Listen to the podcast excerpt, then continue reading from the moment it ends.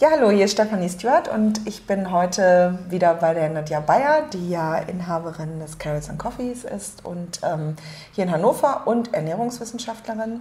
Ich mache ja bei der Nadja, wie ich ja schon berichtet habe, die Ausbildung zur ganzheitlichen Ernährungstrainerin, Ernährungsberaterin und heute geht es ähm, auch wieder um ein super interessantes Thema, und zwar um das Thema Vitamin D. Passend zur dunklen Jahreszeit, die Stimmung wird schlechter, die Abende werden länger und die Tage werden kürzer. Wir sind nicht mehr so gut drauf hier und da. Wir haben Lust auf Schoki und Co. Wir haben Lust auf fettige Dinge. Ähm, ich habe heute Morgen erstmal ein Croissant gegessen mit schlechtem Gewissen und ähm, würde es jetzt gerne auch der Jahreszeit zuschreiben. Also, Dafür werde ich gleich sorgen. Okay, das ist super. Also vergessen wir das, aber vielleicht können wir da auch noch mal ähm, zu einem späteren Zeitpunkt drauf kommen, warum das eigentlich so ist, dass genau, wir immer diese warum, Luft... warum wir auch fettig und besonders fettig und süß so glücklich machen. Genau. Ne? Wir machen also nochmal einen Podcast über Kekse. Perfekt, da bin ich dabei. äh, kleiner Exkurs, also wieder zurück zum Vitamin D. Ähm, das hat ja, wie wir auch immer alle in den Medien lesen, ähm, eine Riesenbedeutung und zwar auf den unterschiedlich oder unterschiedlichste Auswirkungen auf uns, ähm, die wir jetzt vielleicht gar nicht so auf dem Schirm haben. Und darum finde ich das Thema super interessant und freue mich, dass Nadja heute mal wieder Antworten gibt, die uns allen weiterhelfen. Einen und vom Stapel lässt. Genau, genau, nicht nur ein, sondern gleich fünf, denn es geht heute mindestens um fünf Dinge, die ihr über Vitamin D wissen solltet, müsst, könnt, wie auch immer. Super spannendes Thema und ähm, ja, ich glaube, da ist für uns alle, auch für mich, auf jeden Fall noch viel Neues dabei. Und darum stelle ich jetzt mal die erste Frage direkt, Nadja. Ähm, was genau ist denn eigentlich Vitamin D? Was muss ich mir darunter vorstellen? Ja, gute Frage, gute Eingangsfrage. Also erstmal ein Vitamin ist ja eigentlich immer eine, eine, Substanz, die ich über die Nahrung zuführen muss, weil der Körper sie selber nicht ähm, bilden kann. Das ist ja eigentlich so die Definition für ein Vitamin. Insofern stimmt es gar nicht, dass Vitamin D ein Vitamin ist, weil es ist eigentlich sowas wie ein Halbvitamin. Ähm, wir können es nämlich sehr wohl selber bilden und es ist, geht über die Wirkung vieler Vitamine hinaus. Man sagt, es ist eigentlich ein Hormon. Ja, und wie wir wissen, Hormone produziert der Körper selber und das kann eben auch der Körper bei Vitamin D. Und ähm, das tut er, indem er der Sonne ausgesetzt wird. Also unser Körper kann Vitamin D bilden in der Haut. Ja, in der Haut fängt er an, sozusagen eine Vorstufe von Vitamin D zu bilden und die wird dann in der Leber und in der Niere, ja, wird diese, diese Vorform etwas modifiziert, bis dann das aktive Vitamin D3 im Körper entsteht. Ja, und dieses hat dann die eigentliche ja, finale Wirkung im Körper. Und äh, insofern eben stimmt es nicht, dass wir das äh, über die Nahrung zwingend zuführen müssen. Wir können. Ja. Mhm. Ähm, und ja, die gute oder eine berechtigte Frage ist ja dann immer, wo kommt es vor, wie kann ich es aufnehmen? Ähm, also eine gute Quelle, eine sehr gute Quelle ist fetter Fisch. Mhm. Ja, also einen fetten Fisch wie Hering, Lachs, ganz besonders Wildlachs. Also der Zuchtlachs, den kann man ziemlich vergessen im Vergleich zum Wildlachs, der hat sechsmal mehr. Aber kleine Heringe sind ganz gut. Problem ist halt immer mit den Fischen, haben wir ja auch schon mal erwähnt, ist halt die ähm, Belastung. Ne? Ja. Also die Meere machen es leider nicht mehr lange mit. Wird ja auch nicht so besser, ne? Genau. Nee, mhm. wird eher schlechter. Ähm, früher hat man Lebertran verwendet. Ne? Mhm. Ist ein bisschen außer Mode gekommen. Meine Mutter, weiß ich, hat äh, nach, also so ein Kriegskind, nach Kriegszeit, hat man die Kinder mit Lebertran immer versorgt, jeden Tag, glaube ich, einen Esslöffel oder so. Ähm, und das war gut, dass man das gemacht hat, weil da ist natürlich Vitamin D drin, aber die Belastung darf man nicht vergessen. Und heute enthält Lebertran auch sehr hohe Vitamin A-Werte, die dann da, wo man, wo man auch vorsichtig sein muss. Okay. Aber wie komme ich denn dann, also wenn es, ähm, der Fisch äh, ist ja so eine Sache, nicht jeder isst Fisch. Ähm, wenn ich jetzt an die Veganer denke oder so, was, was machen die? Haben die dann Pech gehabt oder ist das tatsächlich ein äh, Problem für Veganer? Ist das ein kritischer, ähm, kritisches Vitamin?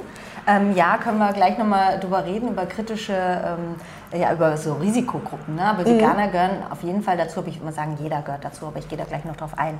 Ähm, natürlich gibt es auch noch andere Quellen. Also man könnte sich da auch die teuren Shiitake-Pilze um die Ohren hauen, aber da musst du schon ein Kilo von futtern. Ah, okay. Oder natürlich Trockensubstanz nehmen. Es gibt so Kapseln mittlerweile aus Shiitake-Pilzen, wenn man es ganz natürlich haben will. Ist aber eine andere Form von Vitamin D, ist nicht D3, ist D2. Da wird dann immer wieder an der Wirksamkeit gezweifelt. Man kann es letztendlich am Blutbild dann festmachen. Hat es funktioniert, wirkt es, kommt es an, wird es resorbiert. Das sagt ja dann letztendlich der Blutspiegel Und das ist nachher sehen wir auch Okay. äh, der wichtigste Indikator. Ja, man kann auch Eigelb, in Eigelb ist es drin, ne? da ist ja auch viel Fett drin. Da ist ja ein fettlösliches Vitamin wie Ah, A, D, also A, D, E und K, EDK. EDK, man- genau. ähm, Butter ist es ein bisschen drin, aber das ist halt nichts. Ne? Also mit, mit Champignons und Steinpilzen kann man es auch versuchen, aber also mit Steinpilzen wird es ein bisschen teuer. Okay, okay. Und vielleicht, äh, wenn es aus dem Wald frisch und in den Mengen ein bisschen radioaktiv noch. Okay. Ähm, und was genau macht denn Vitamin D jetzt im Körper? Also was passiert da? Ähm, Ja. Wie muss ich mir das vorstellen? Du hast ja gesagt, das ist eigentlich ein Hormon. Also kann man das so relativ kurz oder für den Laien auch ähm, klar umschreiben, was da im Körper passiert, warum das so wichtig ist? Ja, also Vitamin D kennen die meisten so als Knochenvitamin. Ne? Also wenn die Kinder früher ganz besonders nicht genug Vitamin D hatten, dann entwickelten die eine, eine Rachitis. Ne? Also es sind diese schönen deformierten Knochen, ob Oberkörper, also ob ähm, deine Brust, also dein Brustkorb nicht richtig ausgebildet ist oder so eine Art, ja, wie sagt man, Hähnchen, nee, wie sagt man so? Hühnerbrust. Hühner, Die- nee, nee, da gibt es doch so einen anderen Begriff. Ah, Ich komme jetzt An die. Hühnerbrust war was anderes. Ne? Das streichen wir bitte hier. Das war's nicht. Ja, so eine Trichterbrust, genau, so eine Trichterbrust. Oder O-Beine, ja, diese Stauchungen und dieses, ja, ein zu geringes Längenwachstum, aber besonders Knochenverformung. Und es gibt es aber auch im Alter, also es gibt auch bei Erwachsenen eine, eine Rachitis, das nennt man dann eine Osteomalazie. Heißt übersetzt nichts anderes als weiche Knochen. Ah, okay. Also wir können uns erstmal merken, dass die banalste oder die, die, die am besten be bekannte, also die bekannteste Wirkung ist halt wirklich Knochenstoffwechsel, sprich Calcium- und Phosphatstoffwechsel. Also es reguliert den Calcium-Phosphatspiegel in deinem Blut. Der muss auf einer gewissen, in einer gewissen Konstanz gehalten werden und ähm, ähm, ja, und Vitamin D sorgt letztendlich dafür, wenn du nicht genug im Blut hast, holt es sich das aus dem Knochen, deswegen erweichend. Mhm, okay. Und wenn du genug hast, dann zieht es Kalzium in den Knochen. Also es kommt ein bisschen darauf an, wie deine ähm, Kalziumversorgung ist, ob Vitamin D letztendlich Knochen aufbaut oder abbaut. Also das wäre eine wichtige Wirkung. Ja, okay, das war jetzt eine Wirkung. Ähm, Gibt es denn noch andere Dinge, die interessant sind oder die wir wissen sollten über Vitamin D, was es so mit uns macht? Ja, also mittlerweile ist ja die Forschung vorangeschritten. Wenn man allein so die Medline durchguckt, der letzten zehn Jahre ist Wahnsinn. Also die meist, das meiste Wissen haben wir uns, würde ich mal fast behaupten, in den letzten zehn Jahren über Vitamin D angeeignet. Und da kommt ja mittlerweile kommt wirklich raus, dass es fast ja, auf viel mehr Gene Einfluss hat, weil es ja, ist ja ein fettlösliches, ähm, ja, ist eine fettlösliche Substanz, die direkt in den Zellkern eindringt und direkt aufs Gen wirkt. Und das ist das Interessante. Deswegen ähm, hat das so vielfältige Wirkung. Man sagt, es gibt fast keine Zelle im Körper, die nicht einen Vitamin D-Rezeptor hat oder auf Vitamin D in irgendeiner Form anspricht. Aber wenn man mal so das gruppiert, also wenn man mal sagt, das sind so gebündelte Wirkungen, dann kann man sagen, es hat eine wahnsinnige Wirkung aufs Immunsystem. Also es schützt mich wirklich auch vor Infektionen, sollte man auch mal dran denken, jetzt in der Winterzeit, die mehren sich ja, warum mehren die sich denn im Winter? Ne? Haben wir uns, ist es wirklich die Erkältung, dass wir zu kalt geworden sind? Was ist es denn? Ja, also denken wir Ja. auf jeden Fall mal, haben wir beim Hinterköpfchen Infektionen aller Art. Ähm, ähm, dann aber auch antientzündliche Wirkung. Also viele Leute schlagen sich ja mit Entzündungskrankheiten herum. Es hat eine antimikrobielle Wirkung, also es kann Keime abtöten. Es hat eine riesen äh, wichtige Wirkung für den Blutzuckerspiegel, also Insulinsekretion, also Insulinabgabe. Und ähm, Blutdruckregulation, also sogar Ah, als okay. Kreislauf. Also ich könnte zig, also je besser, je mehr man ja ein Vitamin untersucht, desto mehr Wirkung findet man. Aber was ich am spannendsten finde, ist ähm, dieses präventive Potenzial oder dieses, was passiert, wenn ich nicht genug habe. Ja. Und da zeigen die Studien immer wieder, dass je niedriger die Vitamin D-Spiegel im Blut, desto höher ist zum Beispiel das Brustkrebs, das Kolon, also das äh, Darm. Dickdarmkrebs und ähm, das äh, Prostatakrebs-Risiko. Okay. Und das kann man, also fast gibt es so eine Art Nord-Süd-Gefälle. Je näher am Äquator, desto weniger kommen diese Krebsarten vor. Je höher man nach Norden kommt, desto mehr nehmen diese Krebsarten zu. Dann aber auch Krankheiten wie MS, diese ganzen Autoimmunerkrankungen, MS, Diabetes Typ 1, äh, chronisch entzündliche Darmerkrankungen, Morbus Crohn, ne, Colitis ulcerosa. Da sieht man überall, diese Leute, die davon betroffen sind, haben ganz, ganz niedrige Vitamin D-Spiegel. Und je höher die kommen, also je höher, also es hat einmal einen therapeutischen Wert, aber es hat auch einen präventiven Aspekt. Also deswegen sollten wir uns mehr um dieses Vitamin kümmern, weil ähm, ja, es ist einfach beeindruckend, was die Datenlage äh, angeht und die Beweislage ist einfach sehr gut. Das kann man einfach nicht mehr ignorieren. Ne? Bei vielen anderen Vitaminen würde ich mal sagen, Wunschdenken, ja, bei Vitamin D, wenn man es mal in der Praxis erlebt hat, ähm, Wahnsinn, was da teilweise dann doch äh, sich an Verbesserungen einstellt. Und wir hatten ja über Winterblues Ja, genau.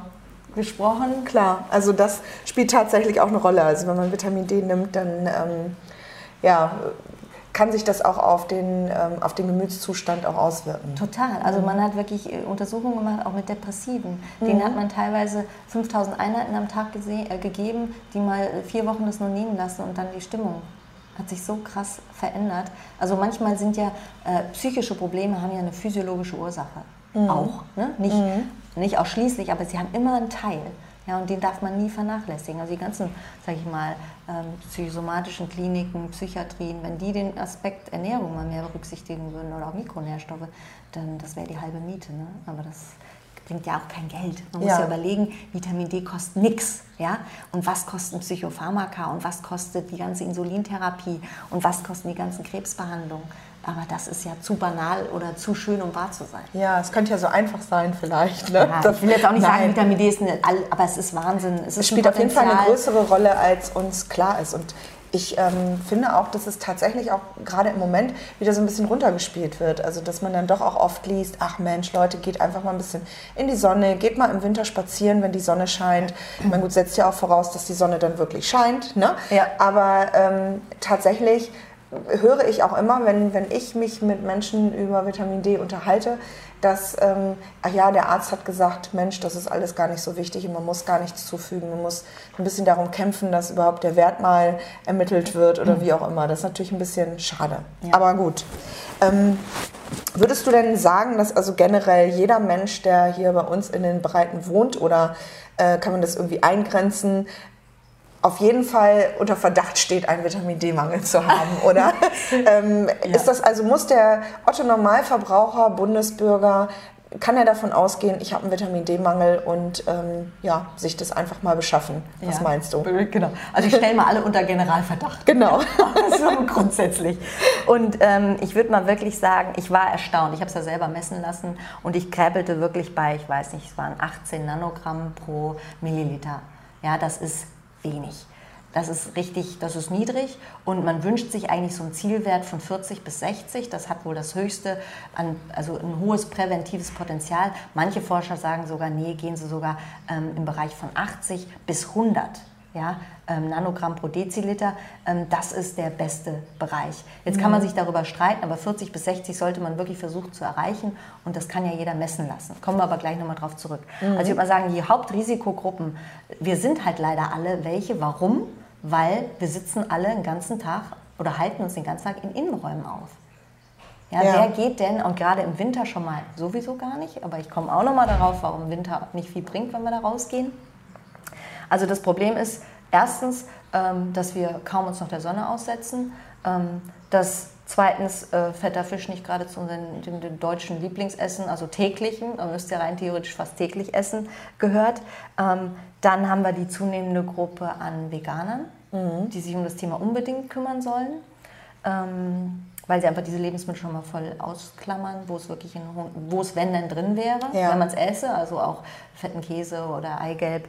Ähm, die kommen dazu, dann äh, denken wir nur mal an alle, die dunkelhäutig sind. Ja.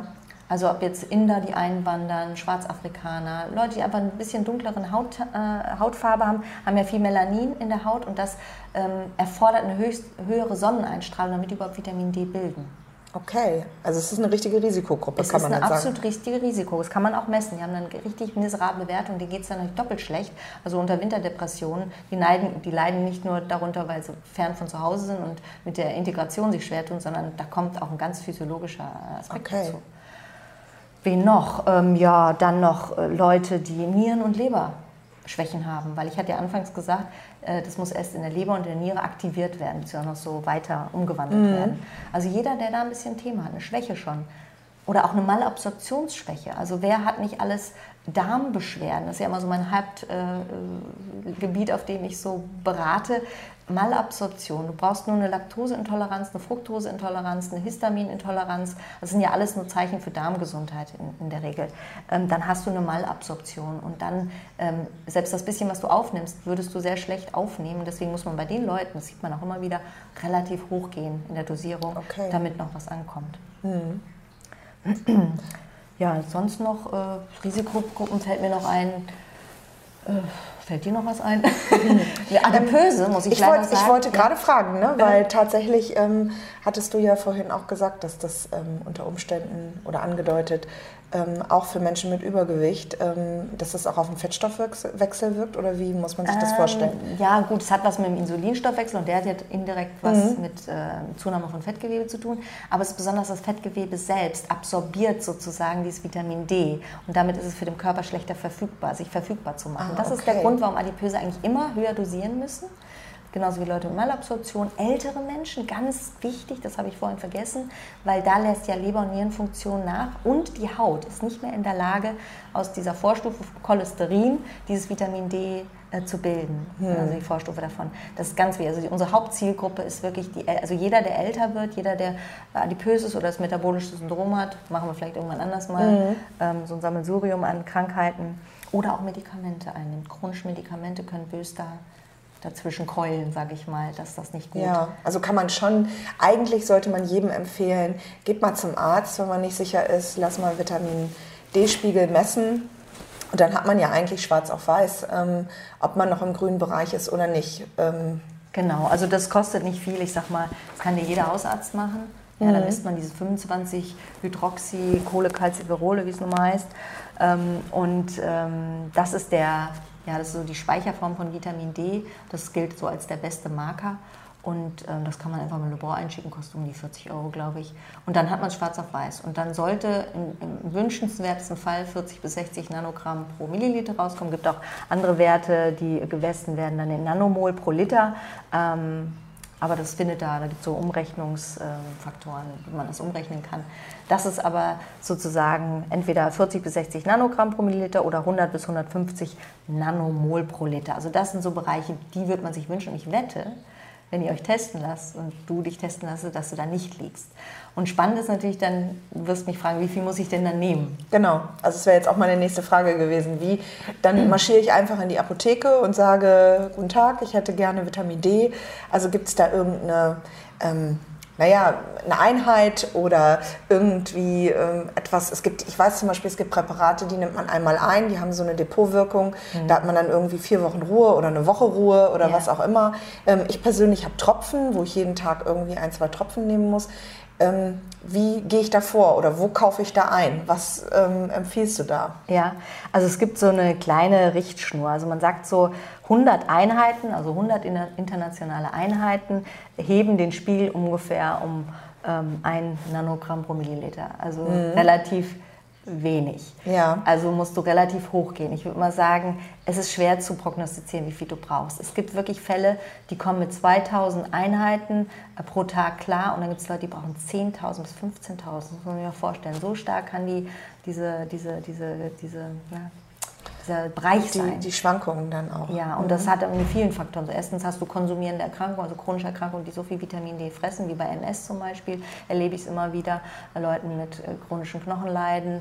Ähm, ähm, also das, das ist wirklich schwer vorauszusagen. Aber ich würde mal sagen, was halt ganz wichtig ist, dass wir ähm, wissen, dass im Winter zwischen Oktober und März wir einfach nicht, ähm, selbst wenn wir uns der Sonne aussetzen würden, ausreichend Vitamin D bilden können. Also wir sind auf externe Zufuhr dann angewiesen. Das muss man sich mal klar machen. Und das hat die äh, Deutsche Gesellschaft für Ernährung lange, sag ich mal, äh, vernachlässigt oder ignoriert und auch verneint. Die hat gesagt, gehen Sie im Winter eine halbe Stunde spazieren, möglichst den Hals noch frei halten, vielleicht die Hände auch mal frei, dann reicht das. Und das ist totaler Schwachsinn, weil die, wir leben überhalb des 35. Breitengrads und da ist zwischen Oktober und März ist, der, ist dieser Winkel und äh, sagen wir, das Eintreffen von UVB-Strahlung auf die Erdoberfläche so gering, dass wir wenig bis gar nicht äh, Vitamin äh, D bilden können. Ja, und deswegen ist es, das ist so entscheidend. Die DGE hat jetzt auch ihre, die hat früher mal 5 Mikrogramm empfohlen, hat die raufgesetzt auf 20 Mikrogramm, das ist noch unter 1000 Einheiten, das ist an 800 Einheiten. Und ich sag mal, eine, eine Minimumdosis ist wirklich 1000 bis 2000 absolutes Minimum. Und dann muss man mal gucken, wie weit kommt man da denn mit seinem Blutspiegel. Aber ich habe wirklich Fälle, jetzt aktuell auch, ein Mädchen, die muss 10.000 Einheiten am Tag nehmen für, eine, für ein paar Wochen um den Spiegel hochzubringen. Und dann kann man runtergehen. Dann Mhm. sollte man sich aber am besten mit seinem Therapeuten, Heilpraktiker, Arzt wirklich absprechen. Ne? Weil man soll natürlich nicht keine Selbstmedikation in dem Sinne betreiben, weil es ist natürlich ein potentes Mittel. Ja. Ähm, aber es ist viel sicherer und ungefährlicher, als angenommen wurde. Ja, das wäre jetzt nämlich meine nächste Frage gewesen. Äh, Was ich auch immer wieder höre, ist die Warnung, oh, man kann aber Vitamin D, da muss man ganz vorsichtig sein, weil das kann man auch ähm, extrem überdosieren. Und dann äh, passieren sehr schlimme Dinge. Ja.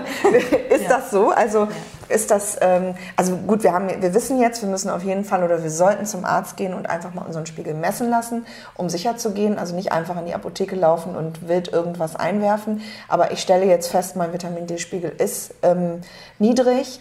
Ähm, muss ich da Sorge haben? Muss ich da Angst haben, dass ich irgendwie überdosiere? Und was kann mir schlimmstenfalls passieren? Oder wie siehst du das? Mhm. Ähm, ja, also es ist eine berechtigte Frage. Und äh, die Leute werfen sich ja feuchtfröhlich alles Mögliche ein. Ähm, also bei Vitamin D würde ich, wie, wie, du gesagt hast, so vorgehen, messen lassen, mit dem Arzt absprechen. Der wird einem vielleicht was empfehlen, wenn nicht, sich selber schlau machen. Und das Minimum sind dann, wenn du einen niedrigen Spiegel hast, mal 2000 bis 4000 Einheiten zu nehmen für ein, zwei Monate, nochmal messen lassen. Dann guckst du ja, wie, du empfindlich, wie empfindlich du darauf reagierst. Und dann weißt du, ähm, ob du runtergehst, ob du bei der Dosis bleibst. Ähm, das wäre so meine Empfehlung. Und ähm, was hattest du noch angesprochen? Ähm, Ja, ob es. Ach so, Toxizität überhaupt, ja. Also man muss sagen, die fettlöslichen Vitamine sind immer ein bisschen mit mehr Vorsicht zu genießen als die wasserlöslichen. Also A, D, E und K, wobei A noch am toxischsten ist. Also mit A muss man am vorsichtigsten sein. Dann würde ich mal sagen D, E, dann erst, also ähm, Quatsch, K ist auch super. Ja genau, dann erst K. Also K ist auch ähm, eine Überdosierung relativ äh, schwer zu erreichen und meistens auch in den Präparaten nicht in der Masse vorhanden. Das ist ja bei Vitamin D jetzt so ein bisschen was Besonderes. Das kann man im Internet kaufen, teilweise ist es also frei verkäuflich in hohen Dosierungen, was bei anderen Vitaminen schon schwieriger ist. Da musst du dann über, über die Apotheke und vielleicht verschreibungspflichtig. Ähm, und das, das ist so ein bisschen die Gefahr, Okay. weil wir es so uns gut beschaffen können. Beschaffungskriminalität Ja, aber echt. Vitamin Ds. Ähm, Okay. ja, und was kann passieren? Ähm, naja, wir wollen äh, nicht eine, das Gegenteil von einer Knochenerweichung, also sprich, dass das Kalzium sich überall im Kno in den Geweben, in den Organen einlagert, das kann wirklich dazu führen, also so eine Verkal Verkalzifizierung von, von Organen und damit die Organfunktion, ob es Herz ist, ob es Le Leber, Nieren, alle möglichen inneren Organe werden dadurch massiv gestört. Aber da muss man wirklich auch im Blutspiegel erreichen. Die sind, also die sind dann wirklich über 100, 135 Nanogramm pro Milliliter in dem Bereich. Fängt das an, kritisch zu werden, wenn ich mich jetzt, ja, wenn ich jetzt nichts Falsches sage, aber da nagelt mich jetzt nicht genau auf den Wert fest. Aber ähm, das ist, das, das erreich erstmal. Ja, Okay. Erreich erstmal solche Blutspiegel und da musst du schon massiv jeden Tag dir also ich meine, wenn man einfach mal überlegt, äh, was bildet man an einem sonnigen Tag, wenn man jetzt mal 65 Prozent deiner Haut freilässt, also bist nur hier in Shorts und Oberkörper frei, gut, das machen wir Frauen jetzt weniger. Aber ja, deswegen ganz interessant. Äh, Ein Drittel der Frauen, also es ist vor allem, vor allem der Frauen weltweit, haben Vitamin D-Mangel. Ein Drittel, das muss man mal reinziehen. Und in Deutschland äh, sind es äh, 50 bis 70 Prozent der Erwachsenen. Das ist mittlerweile nachgewiesen. Also es ist Okay. kein Spaß hier. Also wir machen hier keinen Spaß. Also oberkörperfrei. Genau.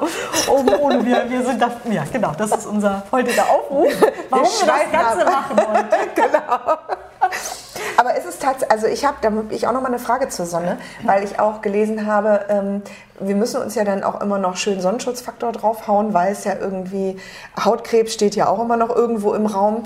Ähm, das hat ja sicherlich auch eine Auswirkung dann. Ne? Also wenn ich mich jetzt, äh, selbst wenn ich mich nur im knappen Bikini in die Sonne lege, aber ich bin von oben bis unten mit Lichtschutzfaktor 30 oder 50 eingeschmiert, Ja. dann hat das ja sicherlich auch eine hemmende Wirkung auf die Vitamin D-Bildung, oder? Absolut, absolut. Also Vitamin D ähm, Bildung, dafür brauchst du, ähm, jetzt hänge ich gerade, jetzt habe ich mal, Also wie man Vitamin D.